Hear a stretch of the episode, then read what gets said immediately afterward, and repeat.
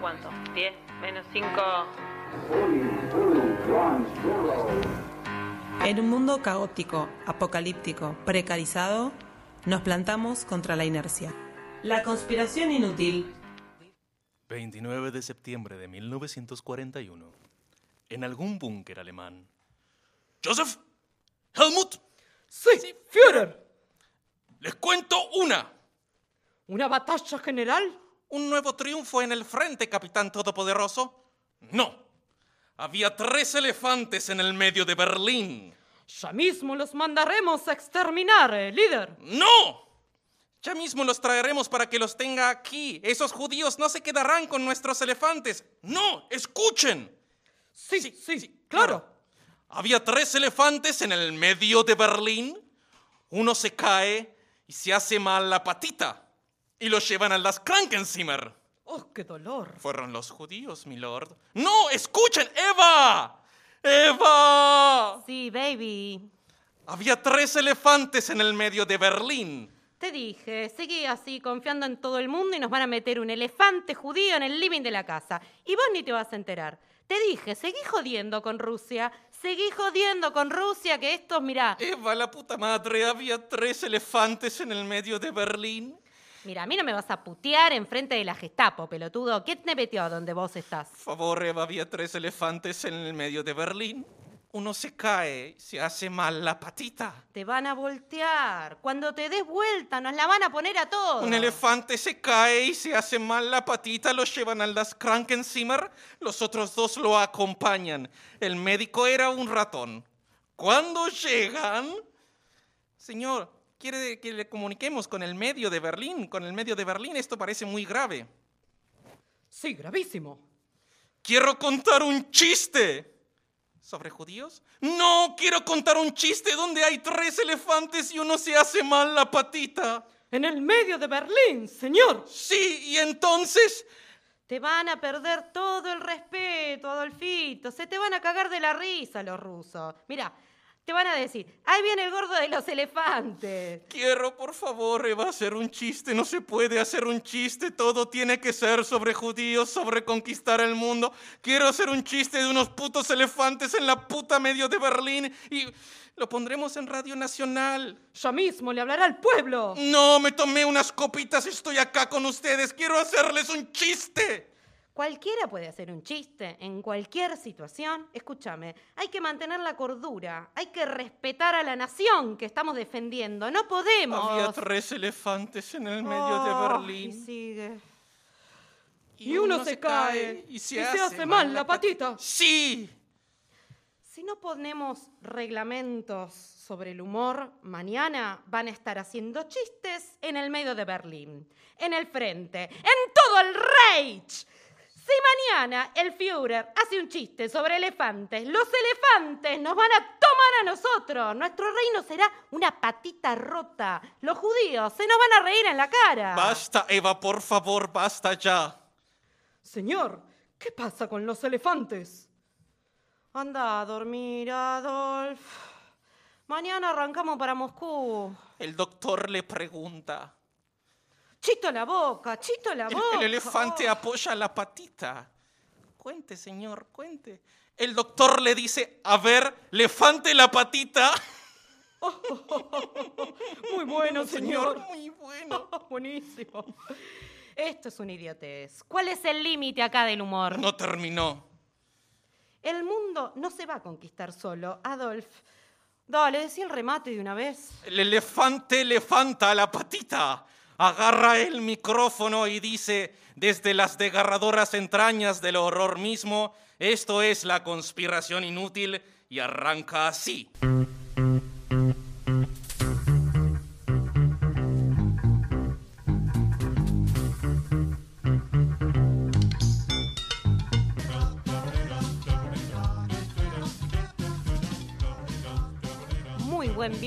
Bienvenidos a la Conspiración Inútil y esta vez estamos desde el búnker de Trilce Radio. Hemos resistido a las semanas que ameritaban por Zoom y tengo acá conmigo a mi querido compañero Lucas Delgado. Buenas tardes. ¿Qué te reís? Así estás, gracias, hermana Marangoni. Me río de dos cosas. Primero, de la gran analogía que hiciste, hilando una vez más todo, diciendo que así es, estamos en el búnker, hemos resistido al COVID hemos resistido. Y también me río de que yo iba a decir muy buen lunes para todos, así que agradezco que estés aquí para decir, con el rigor periodístico que, te caracteriza, que hoy es viernes. Estás muy fuera de contexto, no viniste en pijama de pedo, vamos a decirlo así. De casualidad. Utilizando el, léxico gauchesco de la, de la ciudad y los alrededores, las orillas de, de Buenos Aires, porque recordamos que nuestro queridísimo operador mago de la consola es del oeste, aguante el oeste, vieja. Y yo acá también me declaro compatriota del oeste. Pero bueno, vos estabas en pijama, no te enterabas de qué día era. De qué, día era. Y así que hoy en día eh, está bien, hoy en día es un programa federal, podríamos decir. Hoy es un programa que está del otro lado, donde aquí, por primera vez y por suerte, la porteñidad es la minoría. Eh, así que en esa situación estamos. Nombraba recién Ana Margoni a Elías, aquí que hace todo lo posible. También tenemos a la queridísima Natalia, que hace todo de la estratosfera. Desde un búnker intergaláctico sería en el caso de ella. Y, hoy tenemos a mucha gente en búnker porque también tenemos a la querida Cecilia Artañán en otro búnker, quién sabe dónde. Y luego Fer Rosales en otro búnker, cada cual desde un búnker diferente de la galaxia, comandando este programa que ya sabemos ya es no solo para el mundo, para el universo. el universo y para cualquier tiempo, ¿no? Para cualquier temporalidad. Así es, tenemos distintos búnkers donde estamos conspirando inútilmente de formas sucesivas y en esa situación estamos. Y tenemos un gran programa donde justamente nos preguntábamos cuál, cuál, cuál, cuál es el límite del humor. Y acá si nos dejan, prometemos pelearnos y agarrarnos de las mechas. Ustedes no saben las batallas de producción que hemos tenido con Ana Marangoni por ese mismo sketch que se acaba de librar. Batallas donde nosotros mismos nos preguntamos cuál es nuestro límite. ¿Con qué hacemos humor y con qué no? Hemos debatido, intentaremos reproducir, no vamos a poder porque ya después eh, hicimos las paces, todo, pero... Demandaría un programa de tres horas. claro, claro, pero intentaremos reproducir parte de la virulencia de ese debate y y por favor, quienes escuchen, eh, sumen su voz, porque acá quienes hablamos no tenemos la posta. La verdad que estamos tratando de saber cuál es mientras hacemos, lamentablemente, radio. Perdón si están escuchando. Exactamente, de hecho, discutimos tanto porque no tenemos la posta. Así que pueden mandar también acá a arroba Trilce Radio en Instagram. También pueden arrobar, a, mandar a arroba la conspiración inútil en Instagram. Tenemos todas las medios ahí. También el desde la app hay tres rayitas donde pueden enviar sí, Vamos a hacer un sincero creo que lo más efectivo sería el Instagram, de eh, la conspiración inútil. El de Trilce Radio no sabemos si desde los búnkers se chequean, pero puede pasar. Lo de la app, no sé. O sea, no sé si hay evidencia empírica. ¿Qué búnker se encarga de la app? Hay que ver qué búnker se encarga de cada cosa. Esto se transformó en una eh, burocracia interminable. Hace mucho, quiero voy a hacer este breve paréntesis, hace mucho eh, hablaba, tenía una amiga que laburaba en Ezeiza, en donde estaba el centro atómico, y me decía que ella la contrataban porque había tantas islas que trabajan cosas distintas que a veces tenían las mismas investigaciones y no lo sabían porque no había conexión entre una isla y la otra. Entonces había hace 10 años que había alguien investigando algo que ya había llegado a un resultado que le servía a otro, pero no tenían ni idea. En esa situación está la conspiración inútil. Maravilloso. Bueno, y hoy, además de nuestro ombliguismo, nuestra batalla de egos que nos encanta y que nos fascina, tenemos al gran Miguel Rep. Eh, que vamos a entrevistar. También, obviamente, una persona con una enorme trayectoria sobre humor. Le vamos a estar preguntando de todo, de todo. Y también vamos a estar hablando con una actriz de una obra de teatro. Florencia Tenaglia, de Deville, que estrena mañana mismo. Así que vamos a estar hablando con ella acerca de cómo es hacer hoy en día una obra en streaming y de qué la va Deville. Bien. Y además vamos a tratar de estar un poquito ahí en el box, debatiendo un poco cuáles son los límites del humor, qué cosas te joden del humor. Porque llega una fibra ahí profunda, donde algo decís, esto me re jode y no puedo explicar por qué. Y con esto no me causa ni un poco de gracia y quiero boxear a esta persona.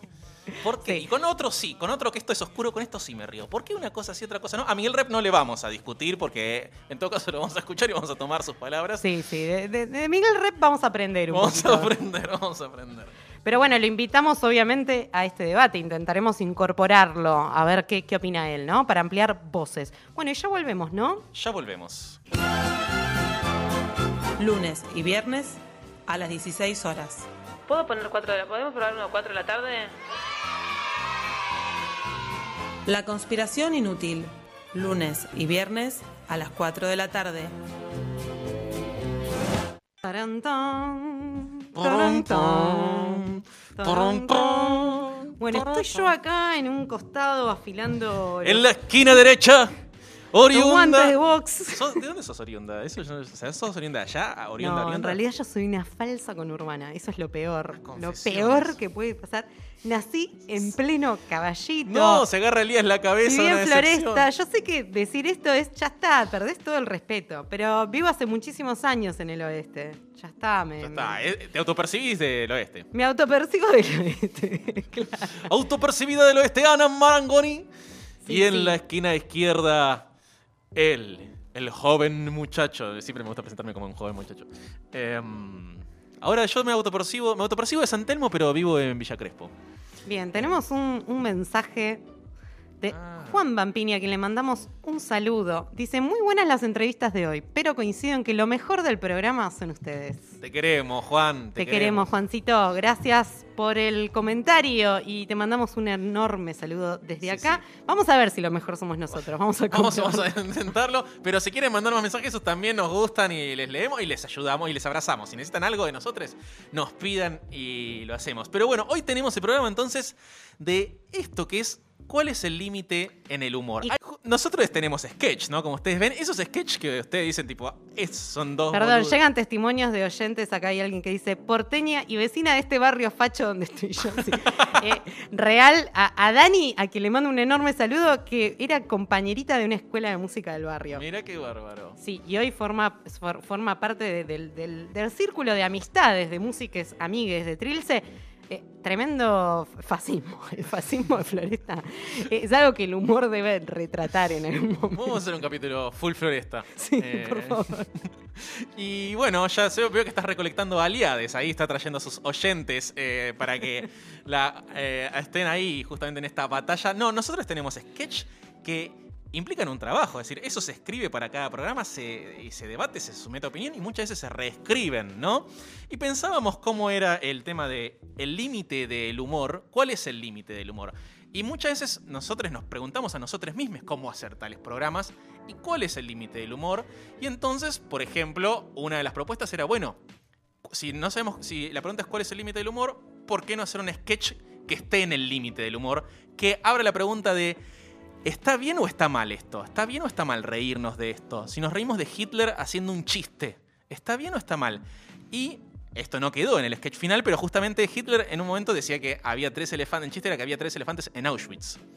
Y ahí salió el conflicto que Ana Marangoni muy bien desarrolló, digamos, eh, es bueno tener ri- dignos rivales. Eh, que justamente Sí, era... aparte tuve tiempo para pensar y ahora después voy a hacer una, una respuesta mucho más elaborada que, la, que lo que respondí No. en el momento. No vale hacer eso, trampa, no vale, no vale. eh, y entonces ahí salió el tema de eh, si nos podemos reír de eso, de, de Auschwitz y de justamente de si entonces el mensaje político no queda como... Del eh, todo claro. Del todo claro, justamente, ¿no? Claro, y en relación a eso, que acá abro, abro para quienes escuchen, quieran comentar y, y para que Lucky me retruque, porque siempre quien retruca tiene, tiene un poder Sí, ahí, sí, sí, sí. un poquito, eh, tiene, tiene una ventajita, ¿no? Eh, pero bueno, básicamente a mí lo que me parecía era, ¿qué pasa cuando tomás, cuando tocas temas que son re delicados, pero no está construida, digamos, desde la, desde la misma presentación, sea un dibujo, sea esto, un sketch o lo que fuere, el punto de vista y la distancia crítica. Y yo pensaba, por ejemplo, en eh, Mickey Vainilla de Capusotto, ¿no? Donde vos te estás riendo de algo todo el tiempo, pero a la vez hay un punto de vista que está clarísimo, y es que vos sabés que el, que el tipo está diciendo barbaridades, de hecho, incluso eh, llegó, digamos, pasó a formar parte un poco de, de las conversaciones cotidianas, ¿no? Cuando decís, che, te está saliendo, pareces Mickey Vainilla, te está saliendo el bigotito, ¿no? Eh, un montón de frases de Mickey Vainilla y yo me preguntaba, ¿qué pasaba cuando aparece algo que es muy delicado, ¿no? Pensemos, no sé si hay cosas más terribles que un campo de concentración, un centro de exterminio donde mataron a millones de personas. Y yo decía, ¿qué pasa cuando eso aparece pero vos no estás, no tenés el tiempo suficiente como para construir esa distancia crítica. Si no terminás por ingenuidad reproduciendo algo que vos no querías reproducir. Esa es mi pregunta, que dejo ahí picando. Sí, eh, que es sumamente interesante y que justamente lo que queremos acá es abrir preguntas. Yo justamente retomando algo de, rep, ahí me miran ahí como diciendo, ¿y qué? qué? ¿Y vos qué? Elías Va, anotando los puntos. Que a mí me parece algo muy interesante, que es que em, siempre eh, lo que me gusta del arte es que algo que decía Rep, que lo que bromea es el lenguaje. Cuando él decía al final sobre el dibujo, lo que bromea es mi dibujo, no está el humor sobre lo que sucede. Y yo pienso que hay algo de los, bueno, los sketches que hacemos o eso, o de Mickey Vainilla, que lo que bromea es él. Es decir, si vos lees el texto, por ahí el texto no tiene una connotación en sí humorística, porque lo que está diciendo puede ser la opinión de cualquiera señora, pero él, en su gestualidad, en esa cosa que tiene Mickey Vainilla, que tiene una cosa medio afeminada, si se quiere, unos movimientos, en eso hace que eso bromee sobre lo que dice. Y en el, justamente, entonces, por ejemplo, este sketch que no quiero, quiero tratar de evitar eh, ser la autorreferencia, pero lo voy a hacer. El hecho, de, el hecho de que hablemos un falso alemán impone una distancia donde justamente eso establece que el lenguaje bromea, entonces, como decía Rep, aliviana el dramatismo y se nota entonces que justamente hay una relación de tensión entre lo que se cuenta y el lenguaje que se elige para contarlo. Entonces, la parodia está en eso. Entonces, Igual esto es una pregunta justamente para abrir para que quede en el límite. Entonces, ¿de qué nos reímos cuando nos reímos? ¿Se puede reír uno de cualquier cosa? Es decir, ¿puede ser esto gracioso aunque tenga la palabra Auschwitz? ¿O solamente por tener esa palabra eso ya deja de ser gracioso aunque el comentario sea el mismo? Porque, digamos, el sketch no ha cambiado en absolutamente nada, solamente cambiamos en el medio de Berlín por Auschwitz. Sin embargo, es una connotación completamente distinta. Entonces, eh, la pregunta sería esa, como y hablábamos un poco de todo, ¿no? Por ejemplo, eh, yo planteaba que decía, eh, a mí hay algo de, Hitler y eso con lo que me permito reírme, digo, ¿no? Ah, conociendo las atrocidades y más, pero en las parodias, no así no me pasa con la ESMA, por ejemplo. Es decir, no, no se me ocurre cómo bromear con eso. Entonces, ¿por qué? ¿Cuál es el límite? Porque nadie lo hizo antes, es decir, nadie agarró, o muy poca gente agarró el personaje, o los militares, o, de Videla, visto que ya, ya es difícil nombrarlo, y entonces hizo humor con eso, y entonces siempre es desde un lugar del horror, o si justamente es porque no nos animamos a hacerlo o porque no se puede. Sí, a mí eh, lo, que... Mm, por ahí te respondo dos cosas. Primero que no, no me parece que... ¿Por qué vamos a reducir el humor pensando que el humor es una potencia del lenguaje? El humor es algo que en todo caso puede puede levantar sentidos que escapan de lo literal y puede decirnos con una potencia, como también lo tiene el arte en un montón de dimensiones, cosas que de otra manera desde lo literal, desde la seriedad, tal vez no llegaríamos a, decir o a plasmar, ¿no? Es decir, porque también va hacia lo emocional el humor. Entonces, para mí no es que el humor hay cosas con las que no hay que meterse, todo lo contrario. Yo lo que sí creo es que cuando, que en todo caso para mí, digamos, no, no me pondría en el lugar de censurar, digamos, decir, che, esto sí, salvo para el sketch del programa de la combinación inútil, donde ahí me pongo censuradora, absolutamente. Pero, no, eh, digo, en todo caso, hay un humor bueno o un humor que yo no elijo, eh, y en todo caso, digo, surgieron en, medio del debate algunos ejemplos, como por ejemplo El Gran Dictador de Chaplin, o un montón de películas y espacios que abordan el horror, pero que si hay algo que tiene su humor, me parece que es, es esa potencia de ponerte en evidencia no solamente lo terrible que es la concentración de poder eh, que genera una persona, sino ese fanatismo que despierta en las masas, que es algo que se muestra muy bien en el gran dictador, ¿no? Digo, también ahí hay una crítica de decir, che, miren que este lo, armamos entre todos, ¿no? E, esa gran escena donde está el gran dictador jugando dulcemente, ¿no? Que, que es ese contraste, es una escena hermosa, dulce, maravillosa, y a la vez te está diciendo eso, che, le estamos dando el poder de, controlar todo el mundo. Eh, y eso, bueno, tiene consecuencias, ¿no? Entonces creo que está clara ahí toda esa construcción simultáneamente, donde hay humor, pero hay una construcción crítica muy fuerte. Eh, entonces, bueno, ahí es donde yo digo, no sé si hay algo que queda medio en un terreno que puede patinar y prefiero que no patine con ciertos temas, porque por lo menos no es lo- la clase de humor que yo elijo. Sí, y otra cosa que me preguntaba yo justamente tiene que ver con esto de, mm, de llegando de justamente del límite y de algo que, que no sabes si está bien o está mal eh, en cuanto a humor. Que decir, esto que me pasa mucho con Ricky Gervais, por ejemplo. Hay partes del humor de él que son muy crudas, que a mí me resultan muy interesantes y que te hace mal reírte. Es decir, te reís y después te sentís mal. Y digo, y qué interesante esa sensación, porque como conéctalo con muy humano donde te reís y a la vez te sentís culpable por reírte y entonces decís, che, está mal o no, entonces ¿por qué no? ¿O por qué sí? Y eso como abre un montón de preguntas. Y en ese caso, en esto, Louis C.K. también, que nos señala acá Elías, donde hay algo que roza lo ofensivo o lo abraza en algunos casos, y eso justamente lleva a un lugar donde vos decís, che, y me causa gracia. ¿Por qué? Y eso como hace una reflexión sobre uno mismo. Como, ¿por qué entonces yo digo, qué está bien, qué está mal? ¿Por qué yo me río? ¿Por qué no? ¿Por qué me siento culpable? ¿Qué hay detrás de esto?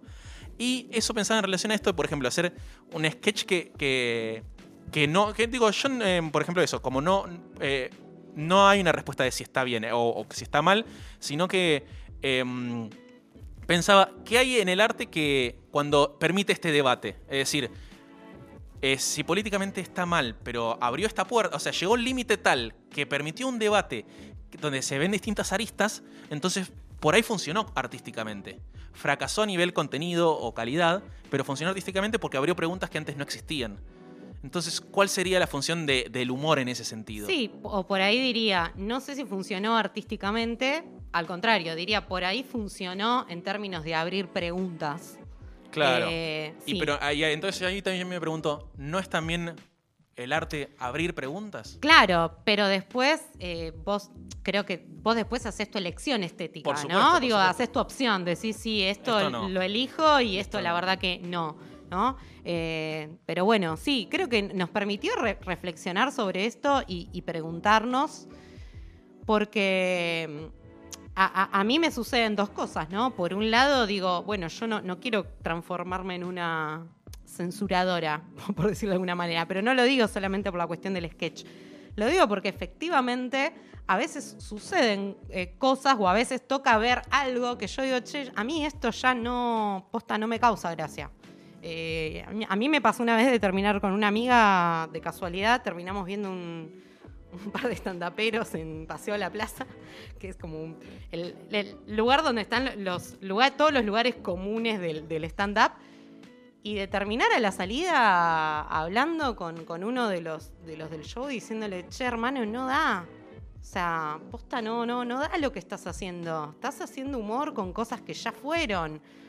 Y de, de por lo menos de tener el encare de decir, vos hacés lo que quieras, o sea, es tu número, pero me parece que, o sea, ¿qué, cuál, es el eco? Digamos, ¿a quién le hablas? ¿Cuál es tu público también? ¿no? Creo que ahí también hay algo de la recepción, siempre, de qué recepción construís. A veces puede, puede suceder que vos quieras, tengas una intencionalidad y que no se entienda, pero a veces también, qué problema si terminás hablándole al, al público equivocado, ¿no? ¿Qué, qué, qué hoguera estás? ¿Qué hoguera estás de alguna manera fogueando? ¿Qué cosas quedan ahí que se filtran?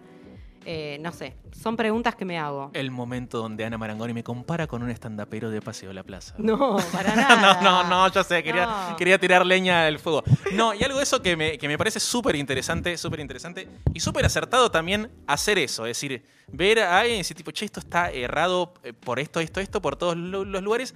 Y me parece muy interesante ese concepto de eh, hablar para un público errado que yo eh, me parece que está bueno hablar para otro, o sea, tener un público que no es el tuyo, porque si no a veces siento que pasa algo mucho en el arte, que es que hablamos para nosotros mismos y nos hacemos chistes con los que estamos de acuerdo nosotros mismos, pero eso es no hablando en este caso, ¿no? Sino en otros que Sí, vamos a ver sí, una sí, obra y es como, sí, esto es tipo contra Macri, y ahí estamos todos de acuerdo. Vamos a hacer tal, sí, esto, y estamos todos de acuerdo. Sí, digo, no, no te interpela en, en nada. Bueno, acá hay un comentario que dice, el límite en el humor es que haga reír. Luego estará la discusión ideológica al respecto de lo que nos estamos riendo, pero no hay una moral en el humor.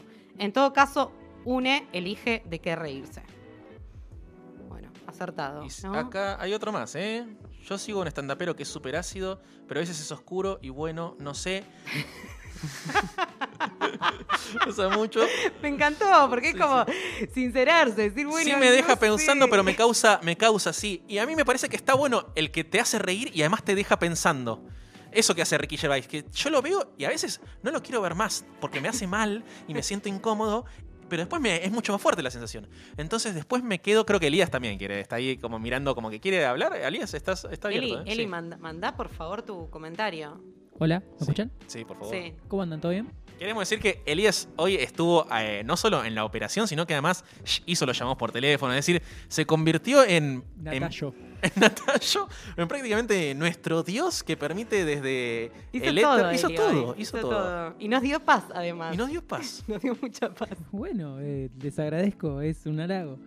Em, perdón, quiero tirar una opinión sobre favor. el tema humor porque me interesa un montón.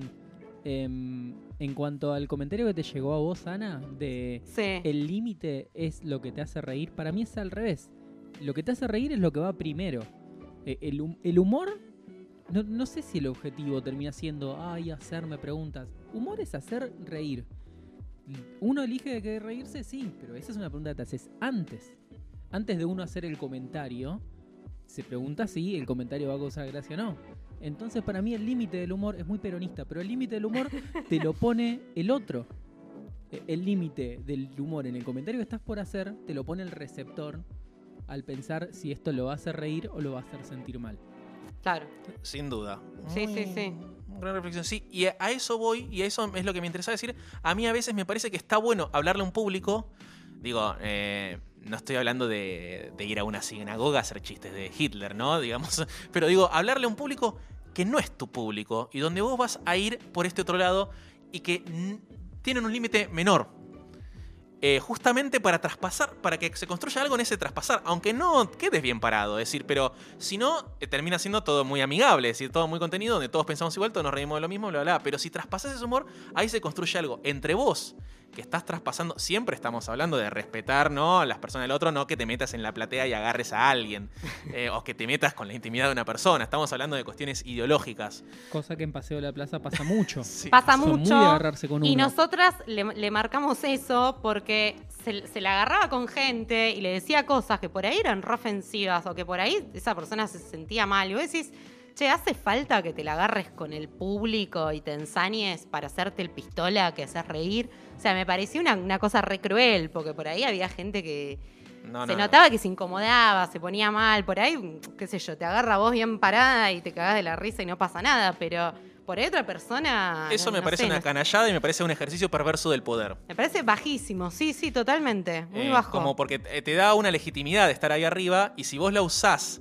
para agarrártela con alguien que esté debajo que no tiene ese poder, porque vos cuando estás arriba estás haciendo reír, los- sabés que los demás se van a reír de vos, inclusive cuando vos hablas mal de la persona que está ahí. Es bullying. Es bullying. Dice llanamente. Sí, en- que es muy distinto cuando se genera complicidad y hay una ida y vuelta y se construye algo con el público. Es muy Es distinto a muy eso. distinto. Y eso me parece que hay gente que, que no tiene trabajado lo suficientemente el material, que entonces necesita agarrarse de algo bajo. Habla de una po- pobreza total, ¿no? En la capacidad de, de producir humor. Exactamente, exactamente. Y, pero lo que sí me parece interesante es ideológicamente, cuando decís, che, este, voy a hacer este chiste que va a traspasar esta frontera, no sé, vamos a lo más básico, ¿no? El humor a la señora de Recoleta. Vos decís que la señora de Recoleta tiene hasta acá. Pero este chiste, vos decís, che, este chiste no le va a entrar por ningún lado, no le va a recibir. Bueno, para mí está bueno hacérselo. Y, que, y ver qué sucede ahí, porque es como, ahí justamente está el horror a la burguesía, el grito de Munch, ¿no? El horror a la burguesía y con qué la confrontás, que no se rió. Y la- eh, eso, o, sea, a mí me pasaba mucho trabajando en el Teatro Colón, por ejemplo, que venía mucha gente de distintos lugares y había mucha señora Recoleta muy pacata, que había ciertas cosas que no la hacían reír, pero los demás se reían y ella le- eso le molestaba más. Le molestaba más mi chiste que los demás por- yo no es que hacía chistes, ¿no? Pero digamos, pero le molestaba más que la gente se ría de ese humor que el humor en sí. Y entonces ahí, porque se genera una distancia en lo social. Entonces, ¿por qué se genera esa brecha? Y me parece que eso abre una pregunta que si es la gente que ya te entiende, ya capta, eso no sucede. Sí, y, ahí- y acá agrego algo más como para, no sé, o no desarrollarlo nunca más en la vida. Eh, filosofando inútilmente aquí en la conspiración. Filosofando inútil. inútilmente. No, la cuestión de a veces de, lo- de los contextos o de los momentos o de las situaciones, porque a veces hay un momento en el que determinado chiste puede llegar a ser jodido y en otro momento por ahí no, porque se generó algo en relación a eso. Cambió, hay algo que se descomprimió o se sanó, no sé, digo lo que sea. Me refiero en cuanto a heridas sociales, por ejemplo. Em, y, ahí digo, creo que también está en la cuestión de- del- termómetro, ¿no? Eh, en, cada momento, en cada circunstancia, eh, bueno, cuando un chiste va a, va, a ser, va a sumar y cuándo va a ser algo, eh, la verdad que poco, aprovechado, digamos. En una visita guiada, un yankee, cuando yo estaba hablando de que en la araña, en la, lámpara, había músicos escondidos allá arriba haciendo, cantando en forma secreta, es algo que tiene único el Teatro Colón, haciendo coros, eh, pero no los veía la gente. Un yankee me, me dijo, dijo en chiste, ah, ahí están los desaparecidos. Uf, Me claro. dijo en inglés. Eh, y yo casi que corté la visita ahí y no entendí la pregunta. Tanto no, no entendí que le, que le tuve que preguntar, que me que había querido decir. Eh, y fue tremendo. Y fue como, mira, él quiso hacer un chiste desde su lugar, yankee, bla, bla, bla, bla, Sí, pensando sí. que... Y para mí fue, pero lo quería matar. O sea, Claro, fue claro. tremendo. Claro. Y como qué fuerte, ¿no? Porque lo que duele también es que él quiere hacer humor con eso. Es decir, lo que duele y no hace reír, no solo no hace reír, sino que genera rencor. Y para él fue como un chiste al pasar, como si me hubiese dicho tipo, che, chinche poroto. Sí, sí, vos tenías ganas de ir y prender fuego a la embajada. Claro.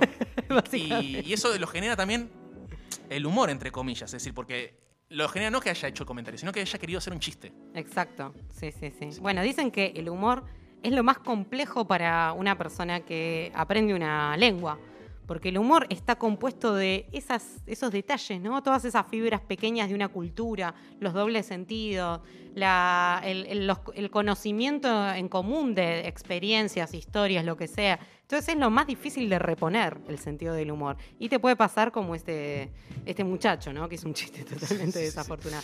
Bueno, Luqui, nos tenemos que ir. ¿Tenés algún descargo más para hacer no, no, no, antes creo de que terminar? es es el debate más civilizado que se ha visto. Eh, la verdad que se saca el sombrero acá Elías. Hemos estado, nos damos la mano, nos estrechamos la mano. Nos damos Ahora la nos mano. damos con alcohol en gel, como siempre. Ahí. Igual Ana está vacunada. Así que la verdad que estuvimos muy bien en este filosofía. Nos decimos nosotros a nosotros mismos, en este filosofando inútilmente. No llegamos a ninguna respuesta, como siempre.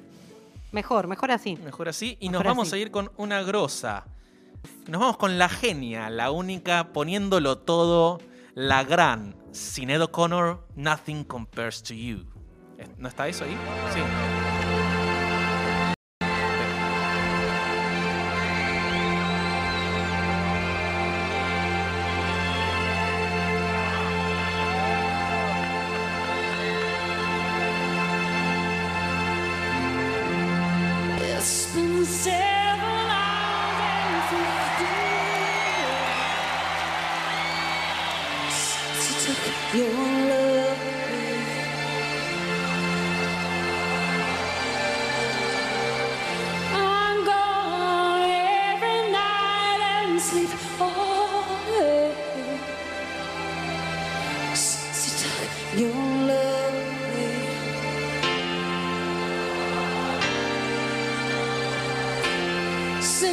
and gone.